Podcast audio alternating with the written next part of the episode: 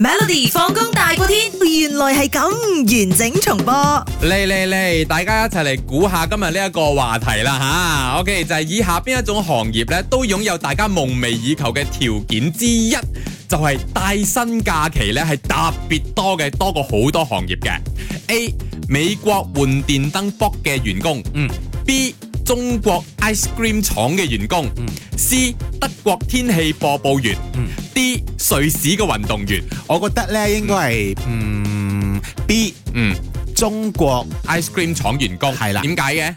誒感覺上做 ice cream 嘅人咧，喺呢一個凍啲嘅季節咧，佢哋唔翻工就咯唔使做嘅咁樣嘅，係你啦睇到咁樣人哋 WhatsApp 你，然後咧，睇到好多 WhatsApp 嘅 朋友咧，都講 B B B 買冰淇淋嘅，有講 D 咁樣。咁有啲人哦，呢個加八五二嘅喺中國嘅啊。哇哇！多謝你喺度香港嘅朋友啊，八五八五二二香港啊嘅啊，OK，香港係啦嘅，中國雪糕廠。嗯早晨有師 講咗啦，切搞錯啊！唔係嗰件事咧係咁樣嘅，九月中嘅時候咧，有兩個女仔好得意咧，發咗個視頻咧就話：，唉、我哋依家放寒假，放咩寒假？九月放寒假，佢話係啊，我哋。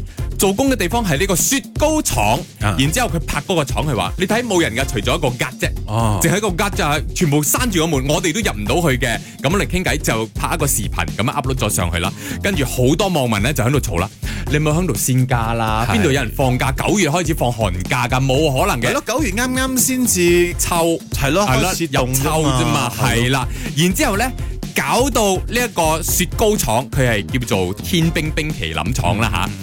有其中一個員工啊，搞到出嚟要發言啊，佢講：，唉，你們真的是，我們都在放着這個寒假，現在你要我出來發言回應這個你們討論炒作的話題，就是是講我們的寒假，確實是真的。哦佢哋嘅寒假係由九月開始放，放到明年一月，一放放五個月，係帶薪假期。咁佢哋平時會唔會一個禮拜有一日假期㗎？啊，平時都有照照常翻工咁樣咯。但呢個係 compulsory annual leave 係啦係啦係啦，但係都有糧出嘅，好好啊佢話你哋可以喺屋企瞓住，你哋可以出國旅行。係咯嗰個回應話題嗰個，你知佢哋有呢個叫 c 虎係咪啊嗯？啊，佢出嚟或又或者係發言人啦，搞到啊，我要出嚟講嘢，我又要翻嚟做工咗咯，要回應你哋啊，哦咪就係咁咯，樣有冇 OT 喎？真係周啊周啊，真我即刻去係 LinkedIn 先。 啊，OK， What China ice 係 cream？啦，快啲去見工係咪？每逢星期一至五傍晚四點到八點，有 William 新偉廉同埋 Nicholas 雍舒偉陪你 Melody 放工大過天，陪你開心快樂閃閃閃。